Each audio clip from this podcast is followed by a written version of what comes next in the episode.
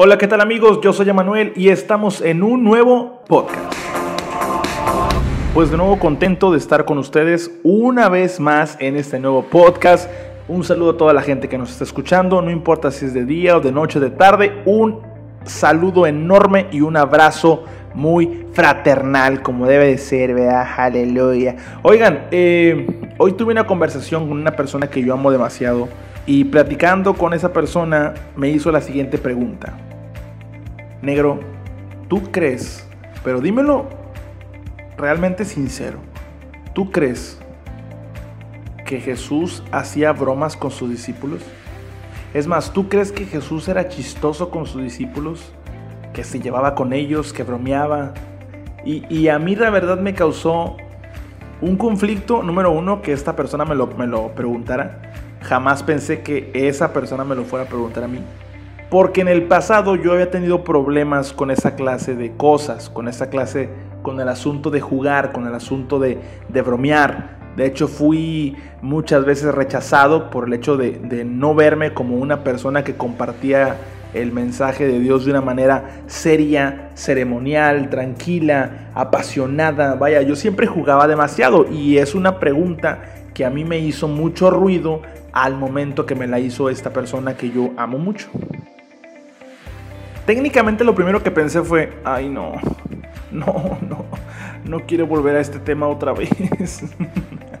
Porque por lo general las personas que se dedican a esto, que se dedican a predicar, eh, el predicar o el compartir un mensaje de una manera más seria, de una manera más sublime, eh, de una manera eh, pues sí, no tanto bromista, no tanto jugando, sin tanto risa, sin tanto juego, sin tanto chiste, pues son los que realmente dentro de la jerga, dentro de la comunidad cristiana, por así decirlo, pues son las personas que van más lejos porque los ven como una persona de autoridad, como los ven como una persona eh, en la que puedes confiar, porque lo ves como una persona, pues sí, seria, que se dedica a, su trabajo, que es cabal, eh, que piensa muy cabalmente. Y, cosa que, conmigo jamás pasó así, jamás me vieron de una manera seria, jamás me vieron de una manera eh, como que de ese estándar de, comunicador cristiano. Y, fue algo que por mucho tiempo, y si, si le soy sincero, querida audiencia, fue algo que a mí me realmente me costó trabajo superar, porque eh, pues te haces a la idea de que ya no vas a ser nadie, de que nunca vas a despegar, de que en realidad eh, no vas a llegar a ninguna parte en este medio y fue algo que a mí me afectó demasiado.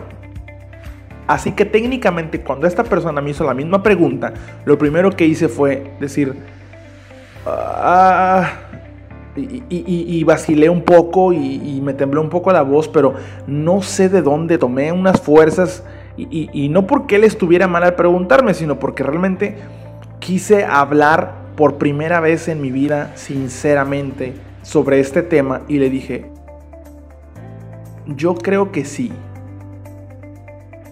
Odio la idea de tener un Dios serio. Odio la idea y le dije, y le dije, y se los digo a ustedes también, eh, eh, a lo mejor es eso, a lo mejor es esa parte mía de no querer de rehusarme a la idea de, ver un Dios así, o a lo mejor tiene que ver mucho con mi, con mi, con mi background, con mi, con mi trasfondo. Eh, pero fue lo que le dije, le dije, mira, yo creo, yo creo que cuando te la pasas tres años y medio con unas personas, con 12 pelados, y, y pelados es la forma en la que aquí le decimos a los hombres en, en, Monterrey, ¿eh? para que no se vayan a, a confundir. Yo le dije, eh, pues mira, cuando pasas tres años y medio con unos, con unos pelados todo el tiempo, es, es innegable, es inerrable, si esa es una palabra, eh, que no desarrolles una amistad con esas personas. Y aquí hay una cosa muy interesante. La Biblia misma dice que los niños se querían acercar a Jesús.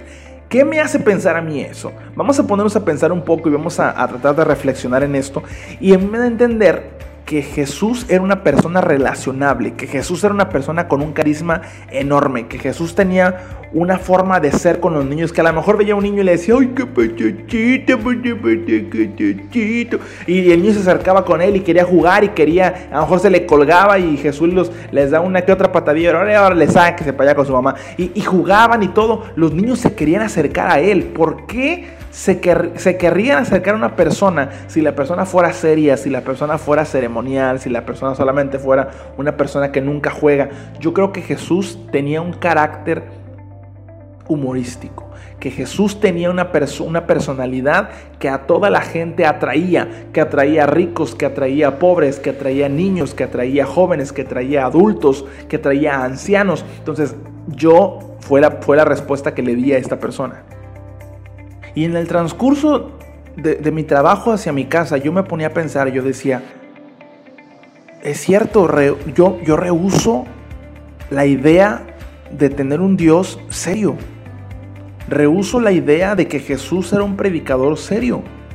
Rehuso la idea de que Jesús no era una, era una persona que solamente sus discípulos iban y le adoraban o iban y le servían y, no coman hasta que yo venga, ¿eh? y, no, y no hagan esto porque me puede ver mal yo, y no hagan el otro porque no sé qué, y aquí no se come hasta que yo...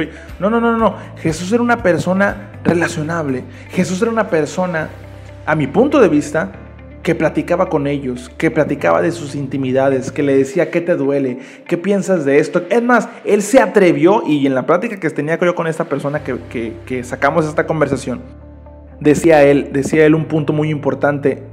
Él mismo hacía preguntas, le gustaba saber lo que la gente pensaba. O sea, Jesús iba contra todos los paradigmas y le decía, a ver, a ver, a ver, díganme quién, qué dice la gente. A ver, a ver, ven, ven, ven, ven, ven, ven, para acá, Pedro. Ahí te Tomás. Tomás, hey, Tomás, entre para acá, véngase para acá, vamos a platicar. Y empezaba a decirle, oye, ¿qué dice la gente que soy yo? ¿Quién dice la gente que soy yo? ¿Quién dice? A ver, dime, dime, dime, doña Chayo, de las tortillas de harina, ¿de qué lado? De la vuelta de donde está el camello, a dos tiendas para allá. Eh, ¿qué, dice la gente que soy yo? O sea, a él le gustaba saber eso. A él le gustaba esa, ese picor de decir, a ver, a ver, qué onda. Es más, es más, y lo platicamos también eh, hoy en la tarde, yo le decía, Incluso se hizo el dormido cuando iban en una barca. ¿Qué persona, cuando viene una tormenta y tú vas en un barco, qué persona en su sano juicio haría eso? Yo me imagino que Jesús estaba despierto, haciéndose el dormido, en la parte de enfrente del barco. ¿Tú crees que no se iba a despertar cuando le cayera agua? Cuando todo el, casi el barco se estaba hundiendo. Y hasta que los discípulos dijeron, maestro, rápido, ven, que perecemos, despierta. Jesús se despierta. Jesús hace como que se despierta y dice, Ay, hombres de poca fe, y empieza a reprender el, viento. Ah, yo encuentro a un Dios que es humorista. Yo, y, y, me voy a atrever a decirlo de esa manera. ¿eh? Yo encuentro un Dios que es humorista, encuentro un Dios que se ríe, encuentro un Dios que no le importa lo que la gente dice, encuentro un Dios, encuentro un Jesucristo, un Jesús más humano que lo que la gente piensa que era. Encuentro un Jesús que así como, como lloró, así como se enojó, y así como se entristeció, así mismo también se ríe.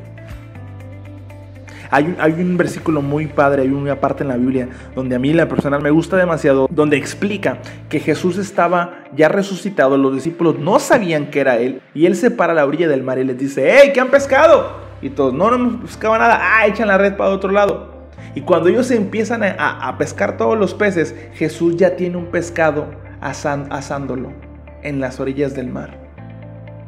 Qué forma de trolear de Jesús, qué forma de decirles, se los dije canijos, ¿eh? Se los dije, ¿eh? Soy yo. Ah, ah, ah, hey, soy yo. Entonces, esa forma, esa forma en la que Jesús hablaba, esa forma en la que Jesús hablaba con la gente, esa forma en la que Jesús habla con un Nicodemo, con una persona de la ley y le dice, oye, ¿a poco no sabes esto? ¿Tú conoces la ley? Eres maestro de la ley y no conoces esto. O sea, Jesús tiene una forma de hablar.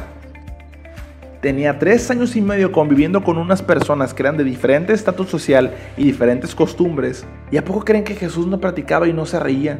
Yo me rehuso a la idea de que tenemos un Dios totalmente serio. Me rehuso a la idea a que tenemos un Dios que no se ríe. Me rehuso a la idea de creer que Jesús no jugaba con sus discípulos. Me rehuso a la idea que Jesús no cruzaba esa línea entre discípulo y maestro en el que uno dice, no puedo ser su amigo.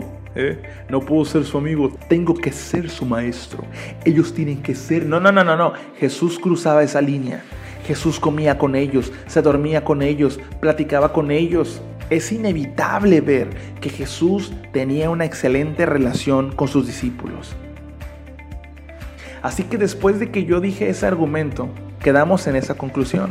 Quedamos en la conclusión de que no tenemos a un Dios aburrido, que no tenemos a un Dios que no se ríe, que no tenemos a un Dios que todo siempre lo agarra como una actitud ceremonial, que todo lo agarra con que no, esto se tiene que tratar con respeto. No, no, no, tenemos un Dios que dice diviértete.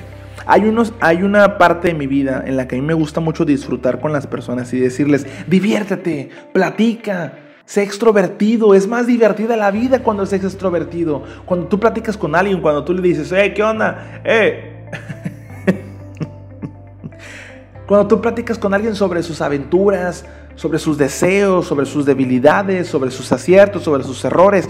Cuando tú te abres con las personas y descubres ese lado de las personas que nadie conocía. Sé feliz, sé entregado. A ti que siempre te critican por ser chistoso, por ser la persona que siempre tiene un comentario picante, un comentario jocoso en la boca. No te preocupes, Dios también puede hacer contigo cosas diferentes. Y te lo voy a decir de una vez, ¿eh? hay personas que yo sé que no les gusta como predico. Hay personas que yo sé que no les gusta que siempre esté hablando de, un, de algo humorístico y que nos riamos y que siempre tenga una sonrisa en mi boca. Yo sé que hay personas que se desesperan conmigo y dicen, por favor, agarra las cosas de Dios en serio. Jamás voy a tocar los temas de Dios solamente en una sola línea es inevitable no tomar con humor el compartir el Evangelio y las buenas nuevas. Desde el mismo nombre, buenas nuevas, buenas noticias. ¿Cómo vas a predicar buenas noticias si no hay una sonrisa en tu boca, si no hay alegría en tu boca? ¿Cómo vas a transmitir a las personas que de este lado del sol, en este lado en el que adoramos a Dios, Dios te da alegría? ¿Cómo lo vas a manifestar a otras personas si ni siquiera hay alegría en ti, si todo lo quieres hacer serio? ¿Sabes por qué hay gente que no se acerca a ti? Porque eres una piedra. Porque eres una persona que nadie quiere tener cerca. A nadie le gusta una gente amargada. A nadie le gusta una persona que todo el tiempo esté serio. Y yo sé también, y sé lo que estás pensando. También hay gente que a nadie le gusta que esté bromeando. Perdóname. Lo siento. Discúlpame si te molesto y discúlpame si no te agrada mi forma de predicar, pero yo sé que a lo mejor tú le vas a llegar a gente que yo no le llego. Es inevitable negar que yo voy a tocar gente que tú jamás vas a tocar. Amigos, estamos en tiempos donde la gente necesita reírse. Estamos en tiempos donde la gente necesita buenas noticias y la manera de comunicarlo importa. Por años fuimos engañados y nos dijeron que solamente se compartía de una forma, de una sola línea, de que no se podía perder ese respeto entre comillas gigantes. Pero cuando entendemos que Dios es tu papá y que te quiere ver feliz, que te quiere ver contento, en ese momento tú vas a ver la vida de una manera diferente. Ahora, yo le entiendo que no mucha gente lo va a ver así.